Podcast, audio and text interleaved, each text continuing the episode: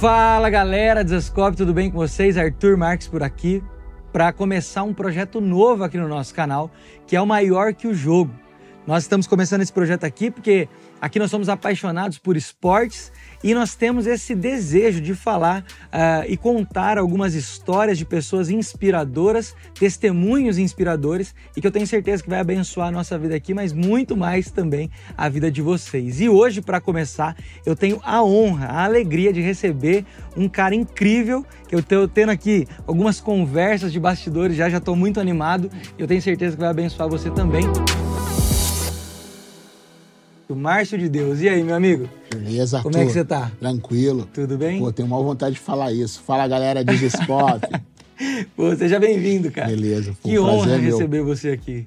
Tô muito feliz de estar aqui com vocês. Que legal. Bom, vamos lá. Vamos bater um papo, vamos trocar uma ideia. A gente quer conhecer mais também da sua história, saber quem é o Márcio de Deus, conhecer um pouco mais, talvez, do esporte que você trabalha, né? Porque às vezes a sensação que a gente tem é que o Brasil ele é tão focado no futebol que a gente acaba excluindo outras coisas, né? Verdade. Mas a ideia é realmente essa, é trazer pessoas de todas as modalidades aqui para a gente poder bater um papo. Mas e aí, por que? Primeira coisa que eu quero perguntar, por que Márcio de Deus? É o seu nome? O ah, que, que é? Vamos lá, então. Márcio de Deus é o meu nome mesmo. É o seu nome mesmo? É meu nome de batismo, é de Deus mesmo. Ah, e aí tem as coincidências na quais eu não acredito. uh, eu moro na Cidade de Deus, Sim. que é uma comunidade do Rio de Janeiro. Uh, e pelas misericórdias de Deus, eu também entreguei minha vida a Deus. Então, eu sou o Márcio de Deus, que mora na cidade de Deus, que serve a Deus. Uau, muito bom, muito bom. E então você é do Rio de Janeiro? Isso. Uh... Nascido lá? Não, eu sou, eu sou nascido em Belém do Pará. Belém do Pará. Belém do Pará que já vem novas coincidências das quais eu não acredito. Eu acredito no que Deus faz. A Belém do Pará tem historicamente é, muito a ver com a minha vida. Uhum. Primeiro porque uh, foi aonde entrou o pentecostalismo no Brasil. Sim. Então uh, isso é incrível, né? A galera aí uh, que gosta da, do reteté saiba que foi lá em Belém do Pará que tudo começou aqui no Brasil segundo a história, claro. Uh, e também foi em Belém do Pará que entrou o jiu-jitsu brasileiro. Ah, é? É. A história conta, né, que uh, Mitsui Maeda, conhecido como, como Conde Koma, chega a Belém do Pará para difundir um esporte da qual uh, estava sendo praticado no Japão, junto com Jigoro Kano, que era o seu mestre, e ele chega para difundir uh, o jiu-jitsu. E aí ele conhece uh, algumas pessoas, entre eles a família Grace. Uhum. Né? Gastão Grace, que era um diplomata, recebe do Japão Conde Koma e Conde Koma começa a passar os ensinamentos para ele. Passado alguns anos, né, a família Grace se muda para o Rio de Janeiro e aí já começa a história com Carlos Grace, Hélio Grace, uhum. e eles pegam todo aquele ensinamento de Conde Coma, aperfeiçoam e nasce o jiu-jitsu brasileiro, uhum. hoje conhecido mundialmente como Brazilian Jiu-Jitsu. Então, Belém do Pará uh, entrou o pentecostalismo, o Belém do Pará entrou o jiu-jitsu e nasceu o Márcio de Deus que também. Que isso, hein? Que legal, cara. Agora, Interessante isso que você está falando, né? Porque então o jiu-jitsu ele tava lá no era, era um esporte praticado no Japão e o brasileiro meio que aperfeiçoou. Exatamente. Hoje mundialmente é conhecido como algo nosso. Exatamente. Então, não, o, o, esporte, embora seja japonês, quem, quem difundiu de verdade foi o Brasil? É, exatamente. Tanto que o esporte, o nome é Brazilian Jiu-Jitsu. Então mudou, é Brazilian Jiu-Jitsu, o nome do esporte as competições internacionais todas Brazilian Jiu-Jitsu. Que legal. Né? A Federação Internacional, a, é International Brazilian Jiu-Jitsu Federation. Né? Então, a, é um esporte brasileiro que se espalhou pelo mundo para as pessoas poderem entender né, um pouco do jiu-jitsu. O jiu-jitsu hoje é, sem dúvida, e eu falo isso com números, tá? com base, uhum é um dos esportes mais praticados do Brasil e do mundo. Para você ter uma ideia, Arthur, agora recente, no primeiro semestre, a gente teve o Campeonato Brasileiro de Jiu-Jitsu, que inclusive foi aqui em Barueri, aqui do lado. Uhum. Uh, e foram quase 9 mil atletas Nossa. inscritos é no coisa. Campeonato Brasileiro. Nenhuma modalidade esportiva uhum. coloca 9 mil atletas. Uh, daqui a algumas semanas, né, alguns dias, vai acontecer em Las Vegas, nos Estados Unidos, uh, o que é considerado hoje o maior evento de jiu-jitsu do mundo. Já tem 10 mil atletas inscritos. Uhum. Então, a, é a potência gente. do jiu-jitsu é muito grande. Uh, e um fato que é muito interessante, aí já, já começo a falar até um pouco da nossa história, né, do que a gente faz. Uh, o jiu-jitsu teve essa explosão, principalmente no Brasil, quando uh, ele foi para o subúrbio. Entendi. Foi para as favelas, para as comunidades. Uhum. O jiu-jitsu, a princípio, estava ali na região da Barra da Tijuca, na zona sul do Rio de Janeiro. Era um esporte, podemos dizer assim, mais elitizado, uhum. né? até porque foi aonde a família Grace se estabeleceu. É, os primeiros alunos moravam naquela região. Então, a Barra da Tijuca e a Zona Sul uh, desenvolveram o, o, o jiu-jitsu no Rio de Janeiro. E aí o jiu-jitsu foi para as favelas. Foi entrando ali. Foi entrando, foi entrando, foi quando houve realmente uma explosão. Uhum. Hoje, uh, diversos campeões mundiais de jiu-jitsu, várias equipes grandes de jiu-jitsu tiveram a sua origem uh, uh, em projetos sociais. Sim. Projetos sociais desenvolvidos em comunidades. Então, a potência da favela, né, falando assim, no jiu-jitsu é algo muito forte. E aí a gente fala já um pouco do meu trabalho, que eu desenvolvo isso na Cidade de Deus, favela do Rio de Janeiro. Que legal. Mas vamos, vamos lá, antes da gente entrar na, no, no, no jiu-jitsu ali, onde Sim. a sua vida começa no jiu-jitsu, quem era o Márcio antes disso? Ah, então, o Márcio de Deus, ah, eu me converti muito cedo, né? Me converti com 16 anos. 16 anos. Ah, e ali eu namorei, noivei e casei. Uhum. Muito cedo, casei com 18 para 19 anos né? Ah, até porque se você namora alguém que você não quer casar, você está namorando a esposa ou o esposo de alguém. Então tem que casar. Uhum. Eu falo isso lá na academia. Sim. Já fiz vários casamentos lá. Sou padrinho de um montão. Tem que casar, tem que parar de enrolar as meninas. Uh, e eu casei muito cedo e eu era muito envolvido nas questões da igreja, né? Liderança, grupo jovem, escola dominical, uma coisa que eu sempre gostei muito. Uh, mas enfim, uh, bem no início ali uh, do nosso relacionamento, a, a Gisele, né, que era a minha esposa, ela foi diagnosticada com uma doença. É. Lupus eritrimatoso, uhum. que é uma doença degenerativa dos sistemas. Infelizmente, é uma doença que clinicamente ela não tem cura, uhum. né? E aí a gente orava, né? Fazia aquilo que a gente tem que fazer. Mas enfim, uh, em um pouco tempo, muito pouco tempo de casado mesmo, ah, infelizmente, a Gisele ela foi morar com o Senhor, né? Ela faleceu. Ah, e aquilo emocionalmente fez muito mal para mim. Sim. Porque a gente casa para ser feliz, né? Uhum. Ninguém casa para ser infeliz. Sim.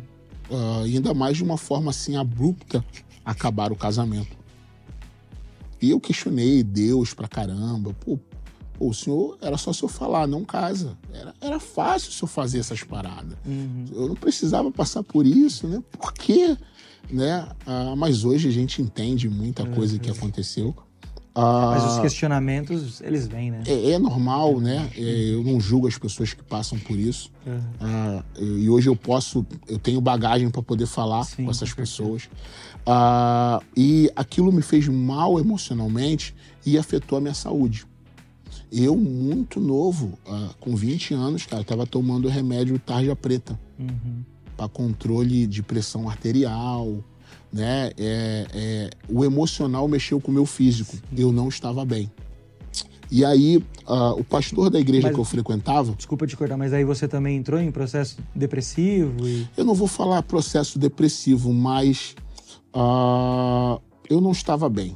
Foi, foi, a cabeça é, acabou mexendo com o corpo. Exatamente. Né? Entendi. Né? Eu não estava bem, ah, eu procurei me manter ativo na igreja, uhum. mas tudo me remetia às lembranças, Sim. Né? Ah, enfim.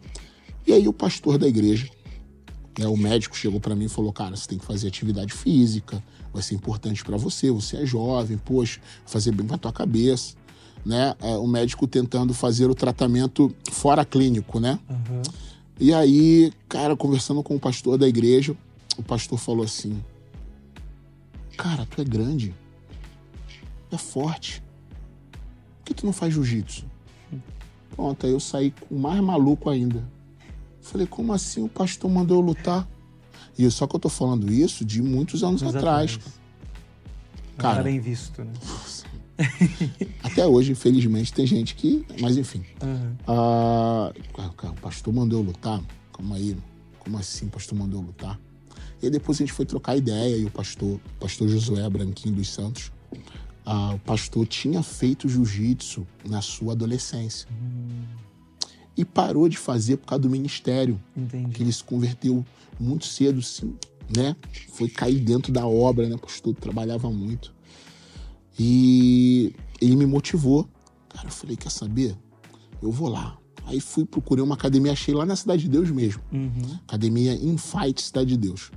Cheguei lá, cara, eu falei, ó. E me matriculei.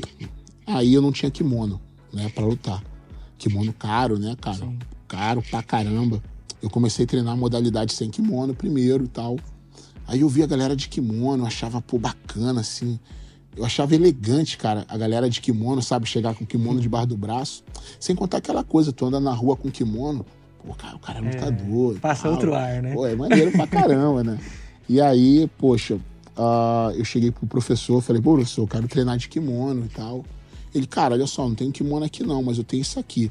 Aí tinha uma parte de cima, a gandola que a gente chama, né? Aí eu arrumei uma calça de moletom, que não era apropriada. Arrumei uma faixa, mano, e fui treinar. E comecei a treinar de kimono, comecei a treinar. Ah, e aquilo, posso dizer, que virou um escape pra mim. Ah, aquilo tava me fazendo bem. Uhum. A minha cabeça estava ficando melhor. Sim. Ah, eu estava mais concentrado, eu já não tinha tantas lembranças negativas, sabe? O esporte me fez bem, Sim. me fez bem. Lógico, aliado à, à fé, Claro. a estar na igreja, ao discipulado, ao aconselhamento. E o pastor se animou, voltou a treinar também. Ah, que legal. Ele ia, né? Dava ali cinco minutos de treino e parava. Mas Mas tava e lá. aquilo era legal pra mim, sabe? Sim. Saber que o pastor tava ali me apoiando Uhum. e tal. E eu comecei a treinar, e aí a- a- o professor era muito atarefado, porque ele não vivia só de jiu-jitsu. Aham. Ele tinha um emprego também. Entendi. E ele não conseguia, às vezes, dar todas as aulas ou começar a aula. Ele vinha correndo também, né? E eu me disponibilizei para ajudar. Ele, não, beleza, puxa o aquecimento. Aí eu já ajudava na aula das crianças. Cara, e começou a nascer no meu coração. Eu falei, cara. E eu já dava aula na igreja. Só que eram coisas totalmente diferentes. Aham. Mas era ensino. Sim. E aquilo me chamava atenção. Ah, e eu mergulhei. Comecei a competir, competir. Nunca fui um campeão. Nunca fui um cara que tem muitos títulos. Ganhei uma coisinha ou outra, Aham. mais no esforço mesmo. Ah, e comecei a ajudar. E aí um dia eu, eu já estava já de faixa roxa, né? Porque a graduação é assim, de adulto, né? Branca, azul, roxa, marrom e preta. Tá. E aí o, eu tava de faixa roxa, o pastor. Vamos abrir um projeto aqui na igreja. Vamos dar aula aqui para as crianças na rua, tirar as crianças da rua, pô, tirar a, a galera das coisas erradas. Falei, pô, cheguei no professor, professor, pô, o que, que o senhor acha de eu dar aula? Ele, vai lá, cara, mete bronca. Isso é uma coisa que é, é, é, marca até hoje ah, o que eu faço, Arthur.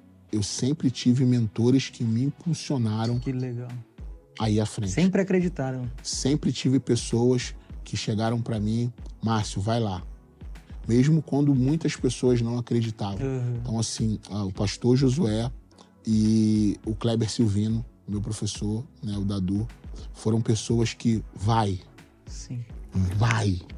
Irmão, se der errado, deu, mas vai, Uhum. sabe? E é muito importante nós termos mentores.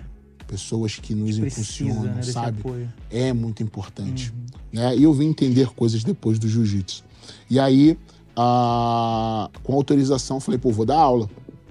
Aí o pastor pegou uma parte anexa assim da igreja que não era muito usada e abriu uma sala. Cara, a sala, cara, eu acho que era esse quadrado que a gente tá aqui, Nossa. muito pequeno. E tava abandonado. A parede tava com mofo. Era um quarto que ninguém usava. Quarto do entulho, joga Sim. todo, né? Joga, guarda, o que tiver, guarda, guarda lá. Toda igreja tem, Tem. quarto do entulho. Só que lá tava muito arrebentado, né? Uhum. E a igreja, cara, igreja de favela, é, pobre, tinha estrutura. Ah, e o pastor, ah, tem essa sala aí, cara. Eu falei, ah, deixa comigo, vambora. E aí peguei ah, pessoas, meus irmãos, né, mais novos, que, que começaram a treinar também por causa de mim. E aí a gente limpou tudo. E aí o meu mestre falou assim, cara, tem um pedaço de lona aqui. Lona é o que a gente cobre o tatame, uhum. né? Aquela parte ali para amortecer. Só que a outra parte não tinha nada. Eu falei, cara, o que, que eu vou fazer? Aí eu já sei. Fui lá na padaria, cheguei pro Paulo, né? Eu lembro bem. Paulo, eu preciso de caixas de papelão, cara. Ele, pô, mas tô cheio aqui de caixa de cigarro e tal. Então eu falei, pô, beleza, me dá. E peguei um monte de caixa. Forrei, colei com durex, aí botei um negócio assim em cima, era o nosso tatame. Olha só. Dava, sei lá, cara, quatro pessoas, já ficava um se esbarrando no outro. Aí eu fui na Lan House, galera nova não lembra o que é Lan House, é. mas a Lan House foi muito importante. Boas épocas. Legal, né? galera do MSN.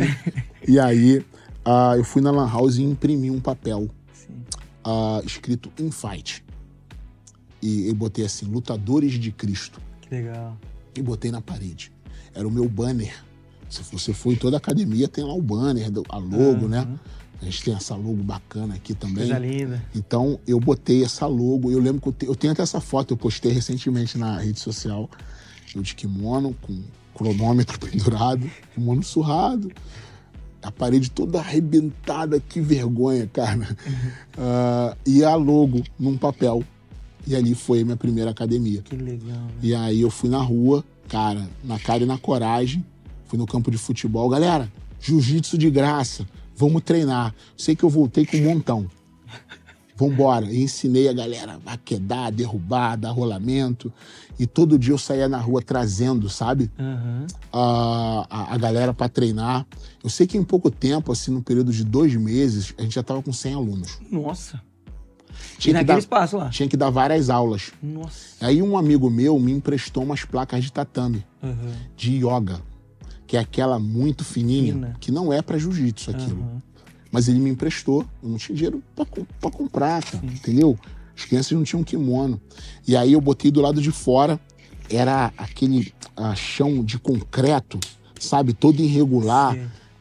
Que quando batia o tatame subia mó poeira, eu jogava água antes. Cara, assim, eu lembro disso com uma alegria hoje, legal, sabe? Cara. É uma memória tão bacana. E aí eu montava, eu dava aula na salinha e no tatame. Uhum. Só que em pouco tempo o tatame já estava lotado. As crianças vinham. Sim. Só que eu tive um entendimento, Arthur, que era o seguinte: cara, isso vai passar. Uhum. Essas crianças vão enjoar disso. Tipo, o momento ali passa, né? Eu preciso dar sentido a isso. Uhum. E aí acendeu uma luz na minha cabeça. Que eu creio, claro, que foi Deus que me inspirou para isso. Eu sempre gostei de competir. Sempre. Mesmo não ganhando. Uh, eu trabalhei uh, na Fiat Automóveis 14 anos. E eu chegava lá com as medalhas, né? Eu ganhava medalha de bronze, terceiro lugar. Aí eu chegava, o pessoal, caraca, pô, medalha, pô, aí, o cara é brabo. Mas eu ganhava medalha de bronze porque na minha chave só tinha três. Ah, entendi. entendi. Eu perdi. Mas eu ganhava medalha. Mas tava lá, então, tava no peito. Certo, eu tenho várias dessas medalhas até hoje lá, eu conto essas histórias para as crianças. Uhum. Pô, vocês estão chorando que perderam? Pô, eu perdi, foi pra caramba, meu irmão. E, mas aquilo me forjou. Sim. Ah, eu tinha prazer em competir. Sabe aquele frio da barriga? Ah, pô, você é um pregador da palavra vai subir no altar, aquele friozinho, vai no banheiro antes, tem. não é, é legal? E é bom. É bom. É bom pra. Ter, é né? É muito legal aquilo, né? Cara, até hoje, às vezes eu luto ainda, né? Assim, esporadicamente para me divertir. Sim. E eu sinto aquele friozinho. Ai, que legal. Eu tô vivo, sabe? Uhum. E Essa aí, sensação é maravilhosa. É muito bom. E eu falei assim, cara, eu vou botar essas crianças para lutar. Eu vou fazer isso. E aí eu cheguei e falei, galera, vai ter uma competição. Vou levar vocês para lutar. Que isso, professor? Não tem kimono e tal. Eu falei, vou dar um jeito. E aí eu lembro que eu peguei meu salário ah, e eu falei assim para Tatiane, né, que é minha esposa hoje, né, uhum. depois do falecimento da Gisele, eu fiquei dois anos viúvo, uhum. né, ah, e não queria me relacionar com ninguém, porque meu sentimento era de traição, né? mesmo não sendo, Sim. mas era um sentimento que eu tinha e foi dois anos que eu mergulhei no jiu-jitsu, Aham. pra caramba.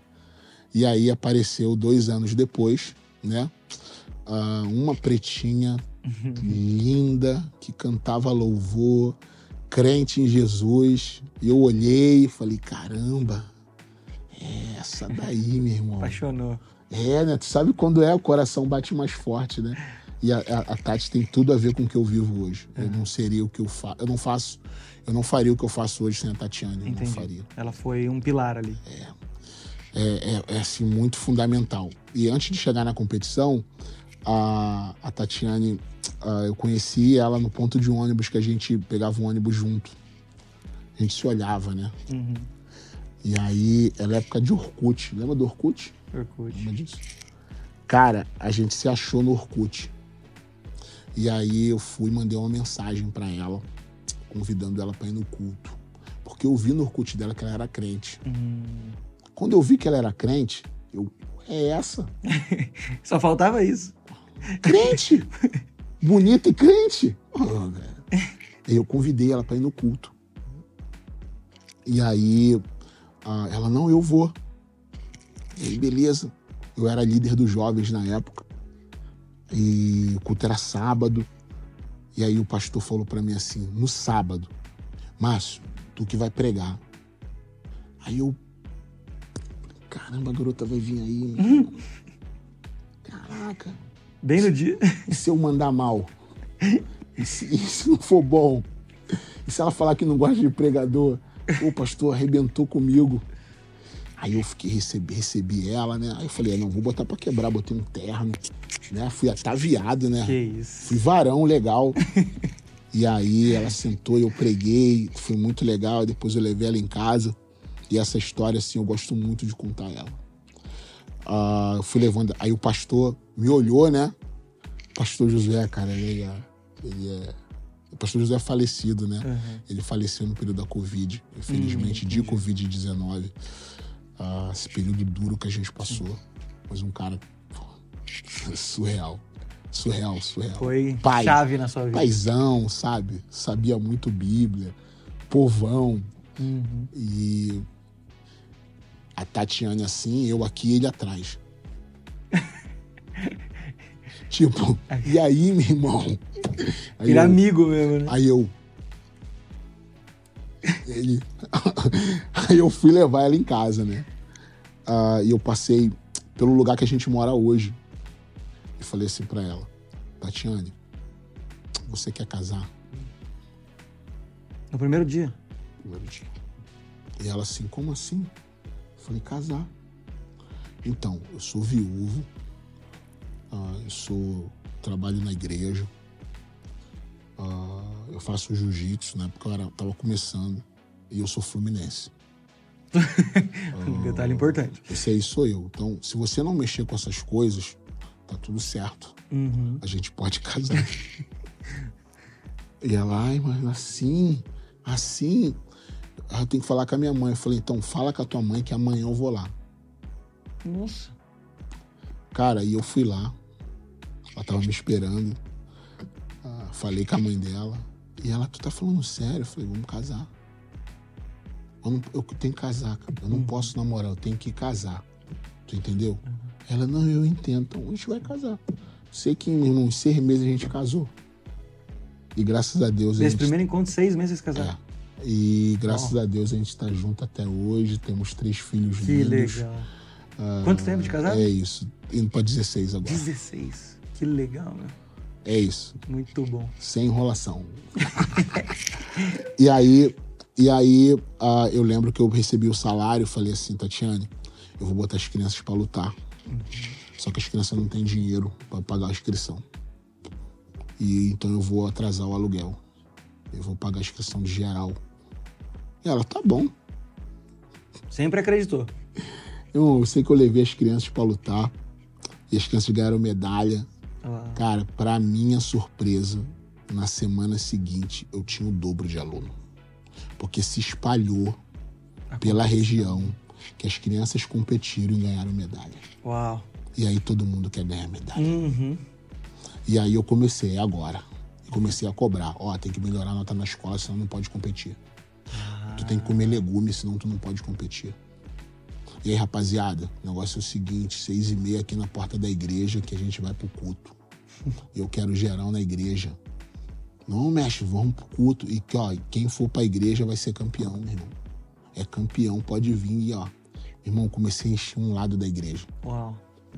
E eu comecei a ver ali, Arthur, que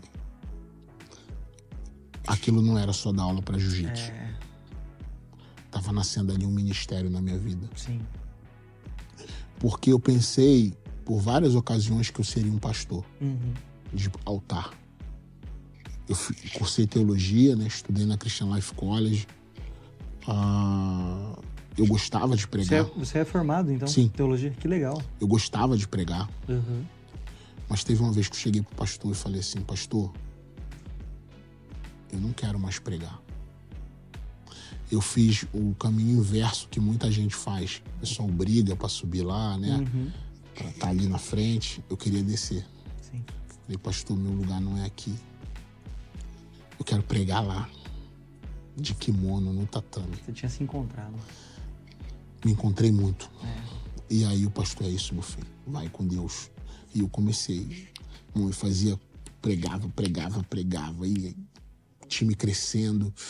E aí aconteceu que uh, em 2018 a gente foi pro campeonato mundial de jiu-jitsu na Califórnia. Isso com a galera já da sua academia lá? A galera da minha academia. Uau. É, não tinha ninguém adulto, né? Nenhum grande nome. Mas a gente tinha uma galera uhum. já esforçando, fazer visto, passaporte, tudo assim ah, faz rifa, sorteio, vende Sim. doce. Vamos dar um jeito aqui. É, eu, trabalho, eu trabalhava no campeonato de árbitro, comecei a arbitrar, né? Uh, ah, então além de você dar aula, você também foi eu, trabalhar eu fui no trabalhar no jiu-jitsu como árbitro. Que legal. Eu gostava de estudar. Uhum. Então decorar a regra para mim era olha, prazeroso. De né? boa, entendeu? Eu lia o livro de regra todo dia. Uhum. Então uh, eu fui arbitrar. Entendi. E comecei a ser chamado para arbitrar direto. Aí o que, que eu fazia? eu trocava a minha diária de árbitro por inscrição de campeonato para as crianças Nossa, lutarem. Nossa, que legal. E aí as crianças lutando, a gente começou a fazer barulho nos campeonatos infantis, no sentido de ganhar títulos uhum. e tal. E aí a gente foi pro Mundial. E a academia tinha uma proporção já maior. E eu precisava. Uh, eu já estava com, com uma outra cabeça no sentido de. Porque uh, uh, eu esbarrava, às vezes, em receber ajuda das pessoas, pô, mas é na igreja. Sim. Ah, pô, mas vai ter um evento na igreja, não pode ter treino. Sim. Ah, e eu queria caminhar para uma parte mais profissional do jiu-jitsu. Sim.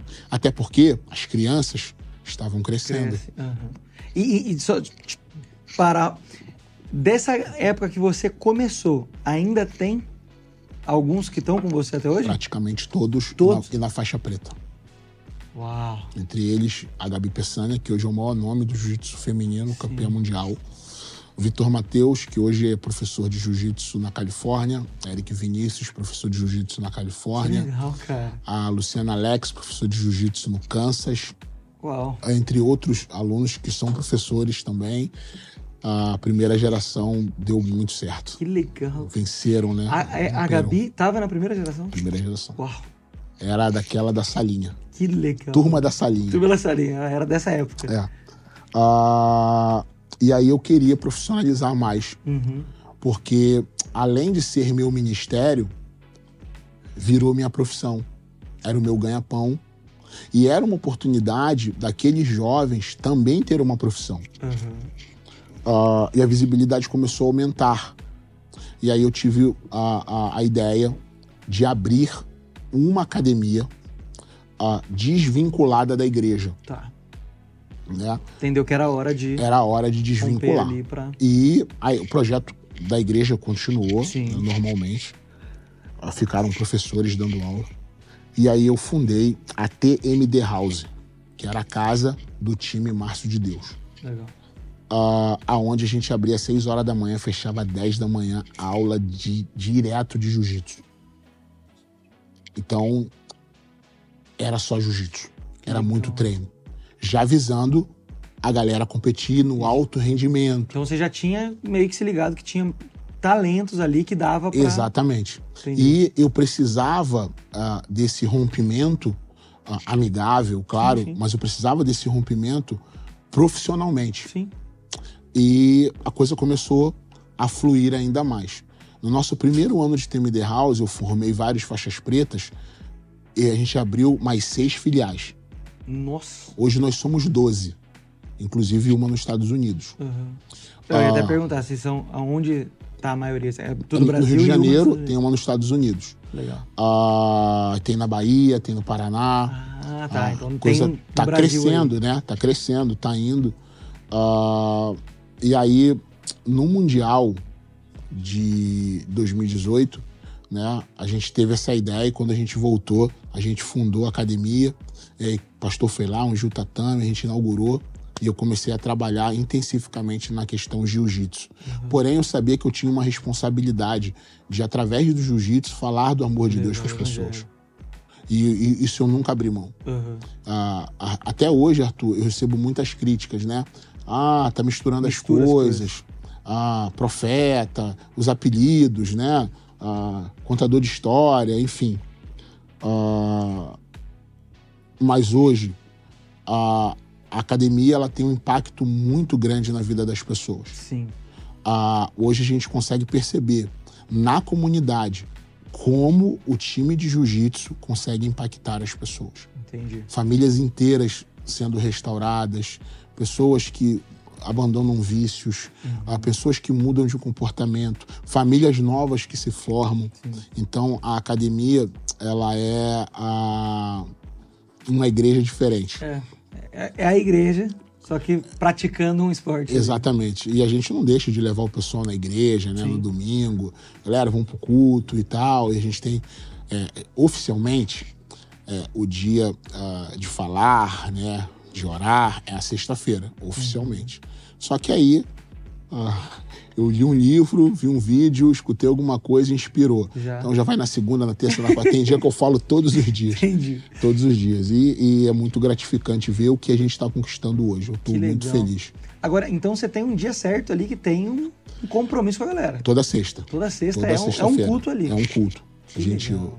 tem palavra, tem estudo bíblico, entrega o estudo para eles, tem ah, ah, momento de oração. ah, mas a, a vida cristã ela é muito presente na academia. Muito bom, cara. Muito presente, assim. Legal. Em tudo que a gente faz. Tem uma frase que eu amo, uma frase assim que, que Deus me deu assim no, no- lá no começo, e ela tá bem grande na academia.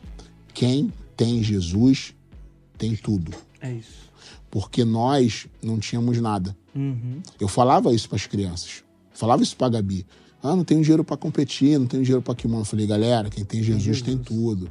Vai dar certo, vai ir, vamos embora, vai acontecer. E hoje as coisas acontecendo, né? São muitos campeões espalhados pelo mundo. Além da parte espiritual, a parte profissional é real. Uhum. Tem pessoas que hoje trabalham com jiu-jitsu, sustentam suas famílias com jiu-jitsu. Ah, e o jiu-jitsu realmente tem sido uma grande ferramenta ali pra gente falar do amor de Deus para as pessoas. Que legal. E, e assim, agora entrar numa, em algumas perguntas aqui que, enquanto estava contando, me, me vieram na cabeça. Você, então, teve mais prazer em ser um, um- um cara que lapidou o talento do que ser o próprio talento em si no, no questão da competição. Você É. acha, tipo assim, você é um cara que, igual a gente leu bastante aqui um livro que chama Formador de Heróis, né? Você é um formador de heróis. Você não, não, não se importou em não ser o herói, É. mas sim formar pessoas. Quando comecei a dar aula, literalmente, eu mesmo, ah, eu, eu tive um momento de oração que eu questionava, Senhor, eh, o que que tu quer com isso? Uhum. sabe? O que que tu quer com isso? Ah, e as coisas iam acontecendo e eu sei onde isso vai parar, onde isso vai chegar, é, é, o que que você quer. Pô, Senhor, às vezes tá difícil. E um dia eu ouvi audivelmente: Eu te chamei para ser cooperador de realização de sonhos. Uau, Só trabalha. Hum. Falei, incrível. então vou trabalhar. É isso. E é o que eu gosto de fazer.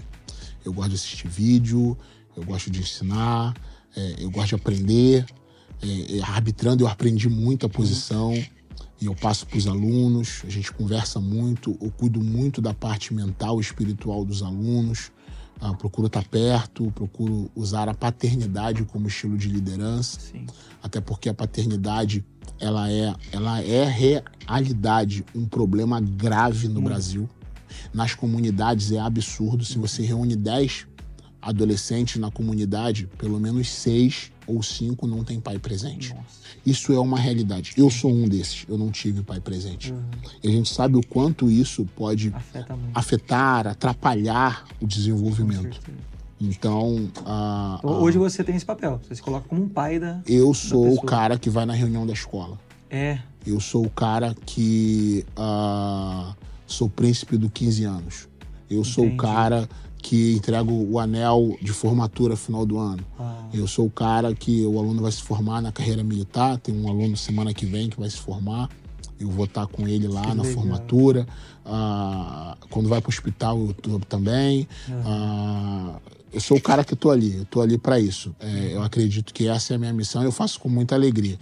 É, eu estou ali quando, gritando na beira do tatame, quando perde, eu estou lá abraçando, choro junto. Quando ganha, eu estou abraçando, eu choro junto. Uhum. Eu procuro suprir essa necessidade que eles têm uhum. a, a, sendo o, um pai, né? Muitos realmente me chamam de pai, inclusive, né? Uhum. O Vitor me chama de pai, o, o, Samuel, filho dele, me chama de vovô. Que legal. Né? Então a gente assumiu isso, eu assumo com muita, com muita alegria, mas também sabendo da minha responsabilidade. Que eu preciso estar tá ali, eu preciso estar tá junto, ah, ah, que eles podem contar comigo. Uhum. Agora tem os faixas pretas que eu cuido separadamente, porque são líderes. Então precisam ter cuidado de liderança, Sim. precisam ser discipulados. E eu sei que para eles às vezes não é fácil suportar a pressão de estar tá conduzindo um time. Então hoje mesmo já mandei é, é, é uma oração de fé para eles. Que legal. Ah, está ensinando os princípios de andarem corretos, de serem idôneos, de serem exemplo. Ah, na minha cabeça, o faixa preta, o professor, ele tem uma responsabilidade muito grande na formação do caráter Com do aluno. Certeza. E é isso que a gente procura fazer, assim, diariamente na academia. Que Eu quero que eles vençam. Uhum. Sabe, Arthur? Eu quero que eles vençam. Eu não vou mentir ah, ah, eu vi uma frase do Abel Ferreira, técnico do, do, do Palmeiras, ontem, ah, dizendo assim: Nós treinamos para vencer, essa é a nossa filosofia.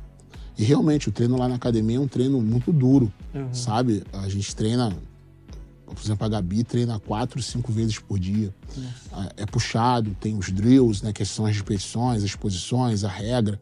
A gente treina muito. E eu quero que eles vençam. Uhum. Quando eu vejo o braço erguido, eu tenho uma satisfação enorme. Mas isso não é o mais importante para mim.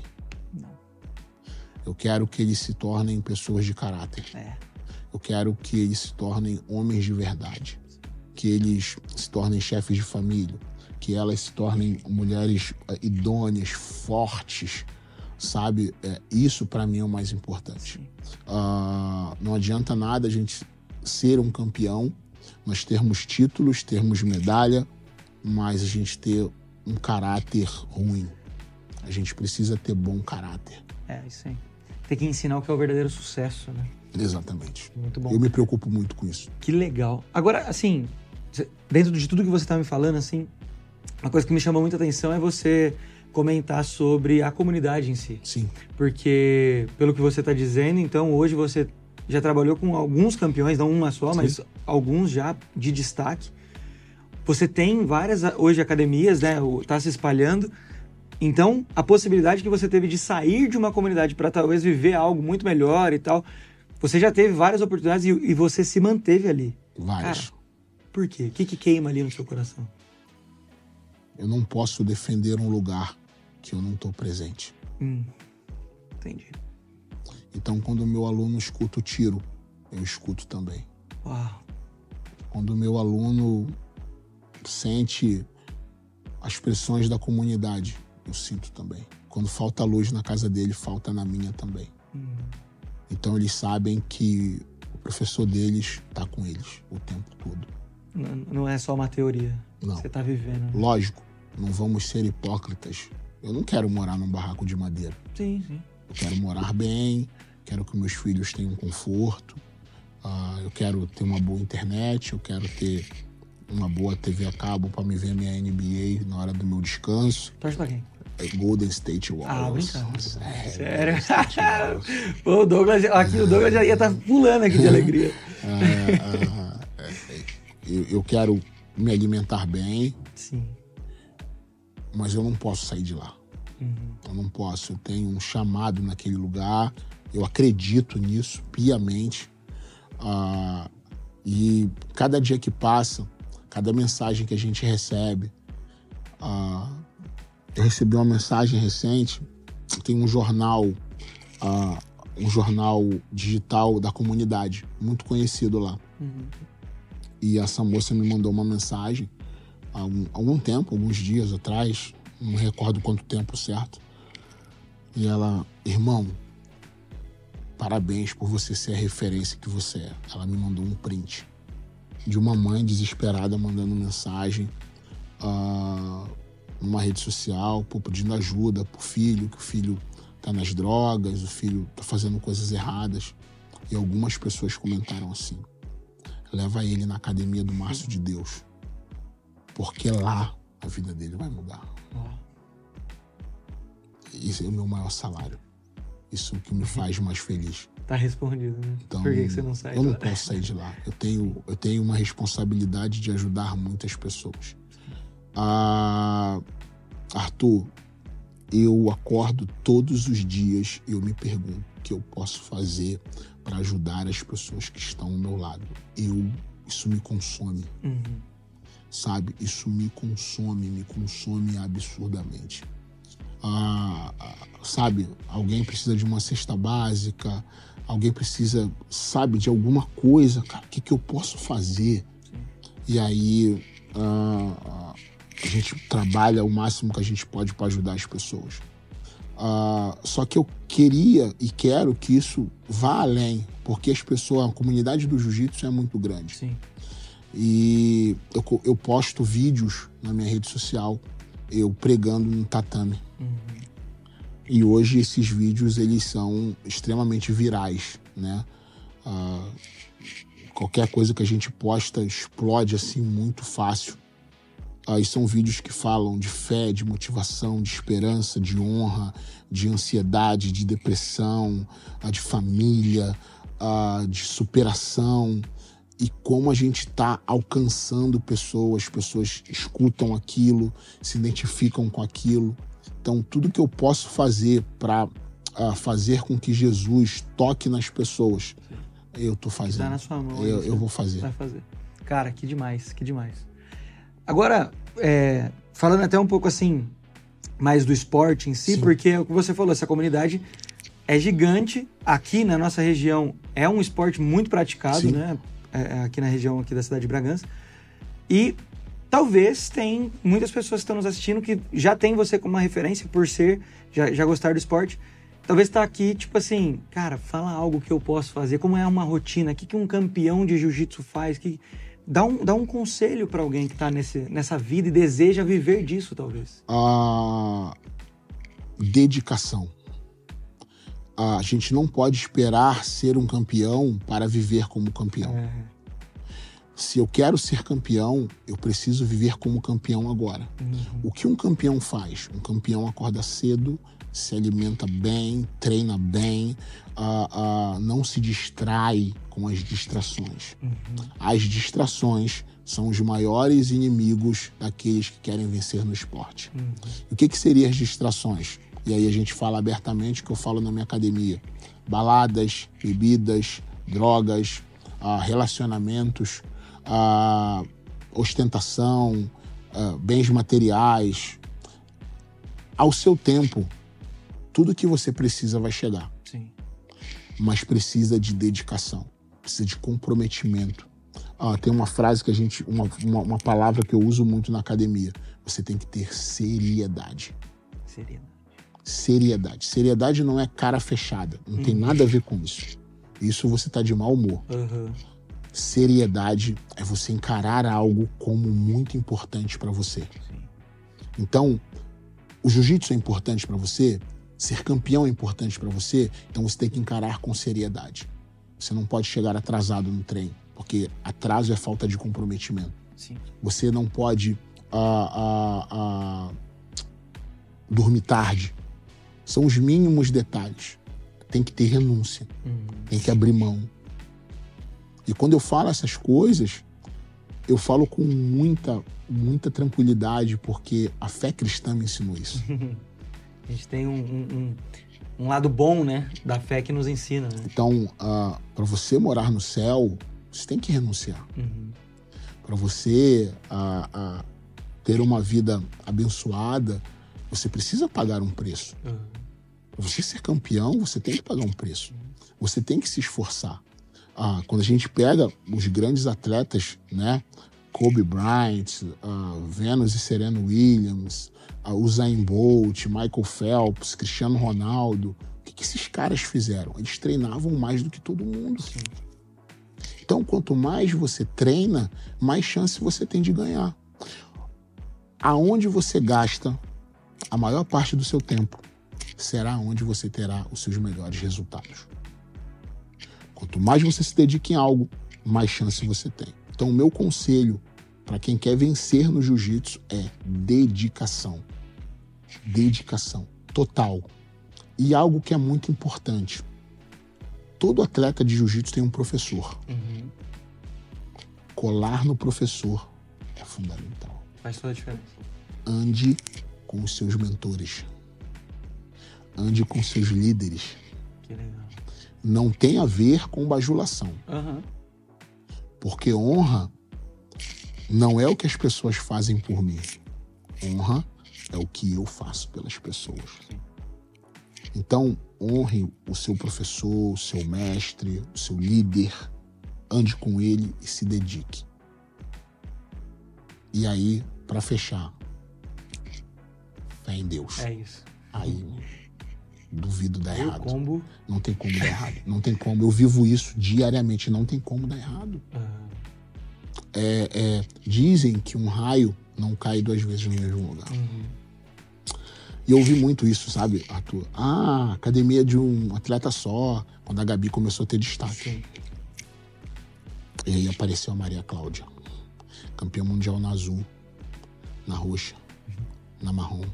Chegou na preta, já tá ganhando o título. Pô, mas caiu duas vezes no mesmo lugar. Não vai cair outro, não. Aí eu tenho a Ana Luísa, juvenil, 16 anos, campeã mundial, campeã brasileira, ganhando tudo kimono, sem kimono, peso absoluto. Caiu no mesmo lugar três vezes. Eu tenho uma nova geração vindo de crianças. Então, nada resiste a um trabalho feito com honestidade, dedicação. Nada resiste. Não tem como dar errado, vai dar certo. Que legal. Agora, eu- talvez eu tava, tava caminhando até pro fim, mas um negócio que me chamou atenção. Muita mulher, né?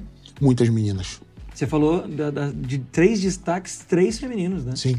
Como, como que como que é o esporte para o jiu-jitsu para mulher? Eu, eu tô falando aqui como um cara que assistiu mais Sim. até MMA do que o próprio Sim. jiu-jitsu, né? É, e tô até tirando dúvida aqui Sim. com você. Mas como que é esse esporte para mulher? Porque a gente tá agora, por exemplo, talvez mais falado de tudo foi agora a Copa do Mundo Sim. feminina, que o Brasil te- não teve um resultado tão Sim. legal e tal. Mas e no Gil? Como é que funciona para as mulheres? Hoje melhorou muito. É. Muito. Não, não era assim também. Não era assim. Mas hoje, as premiações, por exemplo, vai ter um evento aqui em São Paulo muito bacana, BJJ Stars. Uhum. É um evento particular, não é da Federação Internacional. Mas é um evento que vai pagar de premiação para um GP feminino, com oito atletas mulheres, 100 mil reais. 100 mil? 100 mil. A campeã leva 100 mil? Campeã, 100 mil. Meu Deus. mais a visibilidade toda né, da Uhum. mídia, enfim. Então, o jiu-jitsu feminino está muito valorizado. Que legal. Pode melhorar? Sim. Sim. Mas está melhorando a cada dia. Que legal. As competições, né? Ah, ah, isso é muito, muito bacana. E aí vem talentos como a Gabi, por exemplo, e essas que você E essas meninas vêm vindo porque se inspiram, né? Então, é muito legal porque essas meninas, elas são um termômetro para mim. Porque aonde tem muitas mulheres juntas, é onde elas encontram respeito. Uhum. Então, quando eu vejo muitas meninas na minha academia, eu sei que lá elas se sentem respeitadas, protegidas, honradas. Tem um paizão lá para uhum. honrar, para cuidar delas. Sim. Então isso é, é, isso é muito bacana. Então o jiu-jitsu feminino, ele não para de crescer, tem muitas academias com muito, inclusive tem academias que trabalham só com mulheres, só com né? Uhum. Que tem várias excelentes professoras. Eu acredito que uh, num pouquíssimo tempo, cara, o jiu-jitsu feminino vai ser uh, tão competitivo, né, no sentido de quantidade de atletas, quanto o masculino. Entendi. É, os Estados Unidos, né, ele tem muito essa questão do esporte feminino. Sim. Né? A WNBA, cara, ela, ela tem uma proporção de visibilidade, de pagamento de salário, uh, de mídia tão grande quanto a própria NBA. Uhum. Né? O, o soccer, né, o futebol, que é muito forte lá para as mulheres, a mesma coisa. Então, Sim. acho que a tendência é crescer ainda Só mais. Aumentar. Hoje, hoje você diria assim, não, não vou falar todo o esporte, Sim. mas na sua academia é uma porcentagem de quanto, assim? Ah hoje, ah, hoje a gente deve estar com 40% de mulheres. 40%? Quase a metade do time Uau, é feminino. É muita bom. gente. Então isso, tá com uma abertura bem isso legal. Isso em todas as faixas etárias, tá? Uhum. Crianças, né, adolescentes e adultos. Que legal. Né? Porque é... querendo não tem, tra, traz um pouco aquele estereótipo, né? A luta é de homem, luta é que é. coitado, né? Hoje não já... é, não é. É. As mulheres gostam de lutar, né? Acho que é legal porque tem a ver com o instinto protetor da mulher, né? A mãe tem muito disso de proteger. Uh, eu tenho eu tenho uma faixa preta minha, a Tatiana Oliveira, que me ajuda lá na aula das crianças, né? Uma excelente professora, foi competidora há muito tempo a, a, ela é mãe da Ana Luísa, desse destaque né, que a gente tem lá na academia. E ela começou a treinar porque ela levava a filha pro treino. E ela começou a ver, não vou treinar também. Olha, cara. Então, isso é muito legal. Muito. A mãe da Gabi tá treinando. Ah. A mãe da Gabi que tá treinando legal, lá de faixa cara. branca, tá indo lá treinar. Então, é, é, é, é, acho que é um ambiente que as mulheres se sentem seguras. Uhum. Hoje, hoje lá, quando você não tá, você tem um time que cuida. Eu tenho um time, né, que tem os faixas pretas, né, para puxar a aula. E, uma, e não para. Não para. Se você não tá lá, continua não, do mesmo continua jeito. fluindo mesmo de todos Até os melhor. horários. Até melhor, né? Porque aí quando o gato não tá em casa, o rato faz a festa, né? E aí eles mandam foto, vídeo dançando. É, aí eu sempre escuto a voz assim, é porque o Márcio não tá aí, né? Uh, mas a Gabi, ela assume muita responsabilidade de liderança na Hoje, academia. Um braço direito para você, então, é a Gabi. É, a Gabi é uma líder, né? nata. É. Nata, nata, líder nata, resolve, mata as coisas no peito. Que legal. Né? É, as pessoas falam que quando eu não estou presente, ela bota o chip Márcio de Deus nela e fala igual, né? Isso é muito legal, tem a ver com o discipulado, Sim. né? Isso é... e, e, isso que você estava falando, né? Eu, eu gosto muito do assunto, né? Do discipulado uhum. em si. E eu tava aqui pensando quando você tava falando, cara, é, é, na verdade a sua vida é discipulado. Né? Você, você teve o esporte, você tem a academia, você teve toda a sua história, mas no fundo sempre foi isso. No momento em que você citou o seu pastor Sim. e pessoas que te apoiaram Sim. são discipuladores Sim. e pessoas que hoje estão com destaque, você está formando, são é, seus discípulos. E né? falando né? em destaque, né? falando em discipuladores, né? hoje está caminhando para seis anos, né? hoje a gente congrega na IPAM, na Igreja Profetizando as Nações. Da, é da... Pastor Emerson e Fernanda Bru. Bru né? É, é. A gente estava com ela um tempo atrás. Isso, agora. isso. E o pastor Emerson é uma figura assim demasiadamente importante na minha vida. Né? Ah, um cara que chegou para mim e falou: Márcio, você é um pastor, só que você não é daqui. Uhum. E ele falou assim: você está bem resolvido com isso. É, e antes de vir aqui, né, recebi um convite, fiquei muito honrado, né? Porque é algo que a gente admira, a gente segue, aprende. E eu falei com o pastor, e assim, até aconteceu nos bastidores, né? O rapaz veio aqui tirar uma foto. Sim. nas competições acontece muito hoje, devido às visibilidades, resultados. Termina inspirando alguém. E eu falei, pô, pastor, é, não sei muito lidar ainda com esse negócio de fama, né? É, não quero, não quero atrair nada para mim. Eu quero continuar sendo Márcio lá da favela, que correria. E aí o pastor, é, por isso que é bom ter mentor, cara. Uhum. o pastor sentado assim no altar, né?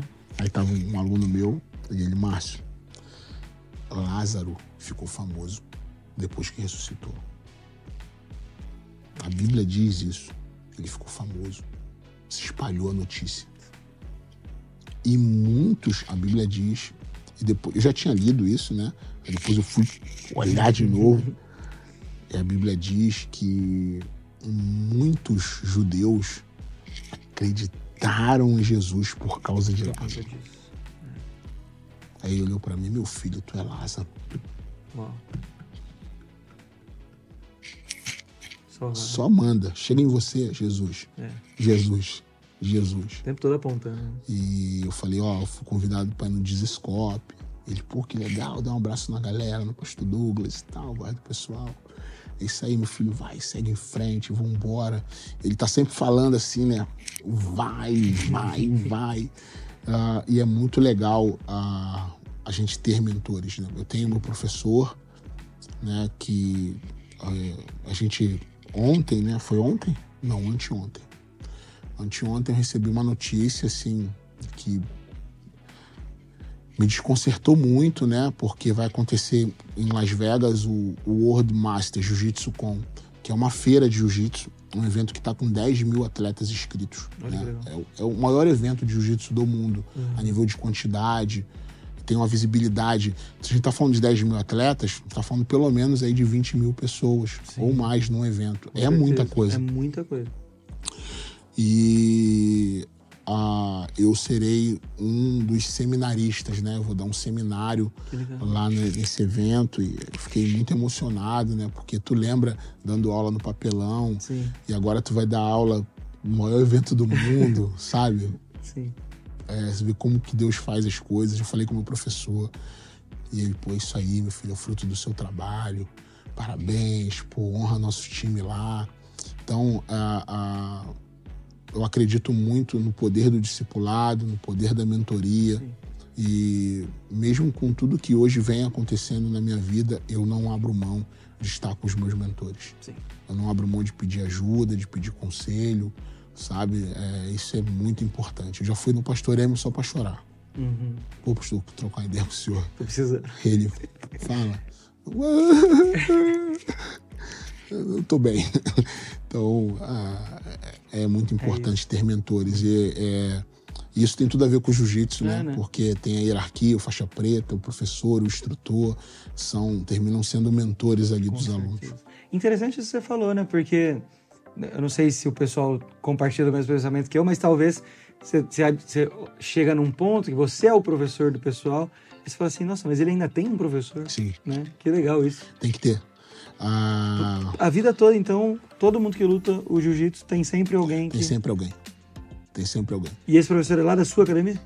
É, mesma é? equipe. Que legal. Ah, ah... Ele é mais velho? Mais velho. É. Eu não abro mão do meu time, eu já tive propostas para sair do time, né? Uhum. O time que a gente representa, que é Fight Brazilian Jiu-Jitsu. Mas eu não posso.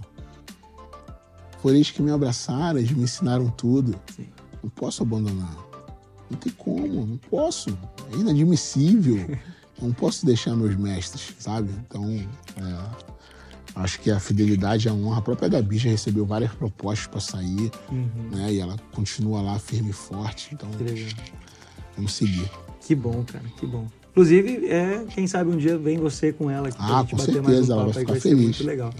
Cara, que honra, que alegria aprender um pouco mais aí desse esporte, mas principalmente conhecer você e tudo isso que, que, que na verdade é o sucesso por trás, né? Que nem você estava falando, o sucesso é muito relativo, né? Ganhar Sim. uma medalha, Sim. às vezes é, é, pouco, mas o que tem por trás disso, isso, isso é o que importa. E a fé e tudo isso que você deixou aqui para a gente, eu tenho certeza, cara, que esse legado que você está construindo e deixando uh, ah, para as pessoas vai ser é, espalhado ainda mais aí. Se você é, gostou desse papo, está acompanhando a gente aqui até agora, eu vou pedir para você compartilhar.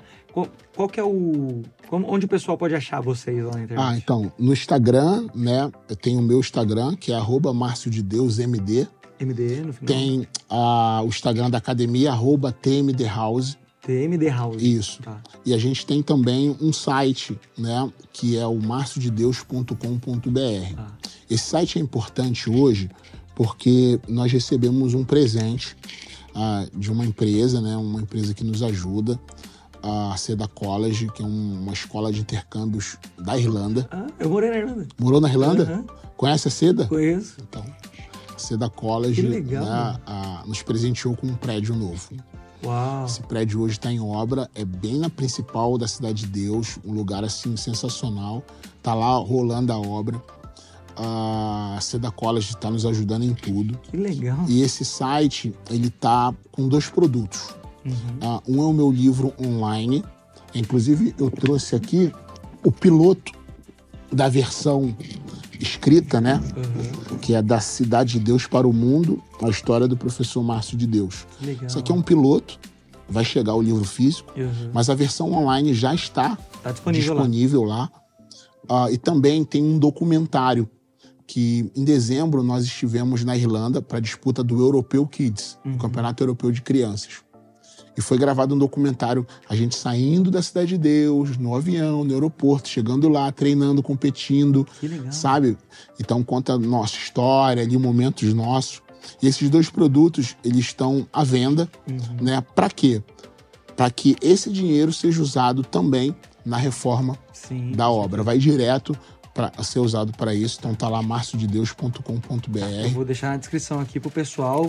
pessoal vai ajudar para caramba, pra, vai pra... ser muito importante. Legal. Né? É, eu de cara eu coloquei que eu gostaria que tudo fosse doado para a obra, né? Uhum. Ah, porque vai ser um lugar mais amplo, mais aconchegante, com mais ah, propriedades técnicas para a gente poder oferecer melhor atendimento para os alunos, para a comunidade. Que legal. Pô, que massa, cara. Fico muito feliz com isso. Que legal essa coincidência, né? Não existe coincidência. Mas eu conheço sim a, a Seda, cheguei no prédio deles lá quando legal, eu tava lá. Legal, Tive uma reunião, quase que eu fiz uns trabalhos para eles uma época lá. Foi, foi muito legal. Mas, cara, que, que prazer. Que honra. Vou deixar tudo isso então que você falou na descrição. Por favor, você que está assistindo esse papo aí até o final, acessa esses links. Se possível, adquirir ou o documentário ou o livro, se você puder os dois vai ser muito legal para estar tá abençoando, ajudando o projeto do Márcio lá na comunidade, toda a galera que está lá junto com você. Cara, obrigado. Obrigado por esse papo, pelo esse, esse tempo que você está aqui com a gente. É o primeiro, né, o primeiro papo que a gente está tendo aqui no Maior que o Jogo. Estou muito feliz, cara, de receber alguém assim Obrigado que tem feito um trabalho tão relevante. Obrigado mesmo, viu? Obrigado, Deus irmão. Obrigado você. de coração. Deixa eu só te fazer um último pedido. Sim. Deixa uma mensagem aí, eu quero fazer isso com todo mundo aqui. Deixa uma mensagem aí, o que, que você tá queimando seu coração, que tem a ver com o seu propósito pra galera. Fala galera, Dizescope. Eu tenho que falar isso. Muito bom. Ah, não desista dos seus sonhos. Não vai ser fácil. Não vai, não vou mentir para você. Não vai ser um passe de mágica, não vai ser um estalar de dedos, não piscar de olhos não vai ser. Não importa qual é o seu sonho. Se você quer ser um empreendedor, um atleta, ah, um pastor, um missionário, um, um empresário, quer abrir um negócio, quer casar, não importa qual é o seu sonho. Não vai ser fácil. Não vai. Essa promessa não está na Bíblia. Não vai ser fácil. Mas você pode. Porque podemos todas as coisas naquele que nos fortalece. Porque no mundo teríamos aflições mas ele venceu o mundo. A gente pode. A gente precisa acreditar mais naquilo que Deus colocou no nosso coração. A gente precisa uh, se dedicar mais. Deus honra trabalho. Uh, quando Adão sai do jardim do Éden, Deus olha para Adão e diz assim: Do suor do teu rosto tu comerás. Hum. Se tu trabalhar, vai dar certo. Trabalhe muito, se esforce muito. Não deixe de honrar a Deus em nada que você faz. Tenho certeza que vai dar certo. Então, se você está passando por um momento, talvez pensando em desistir, em parar, não é a hora. É hora de continuar. Vai dar certo. Deus abençoe sua vida. Uau, muito bom. Cara, obrigado, obrigado demais. Você sabe que tudo que nós fazemos aqui no Descope tem só um intuito, é fazer com que a gente seja mais parecido com Jesus todos os dias. Então, Deus abençoe você e não se esqueça que você é uma cópia de Jesus. Valeu!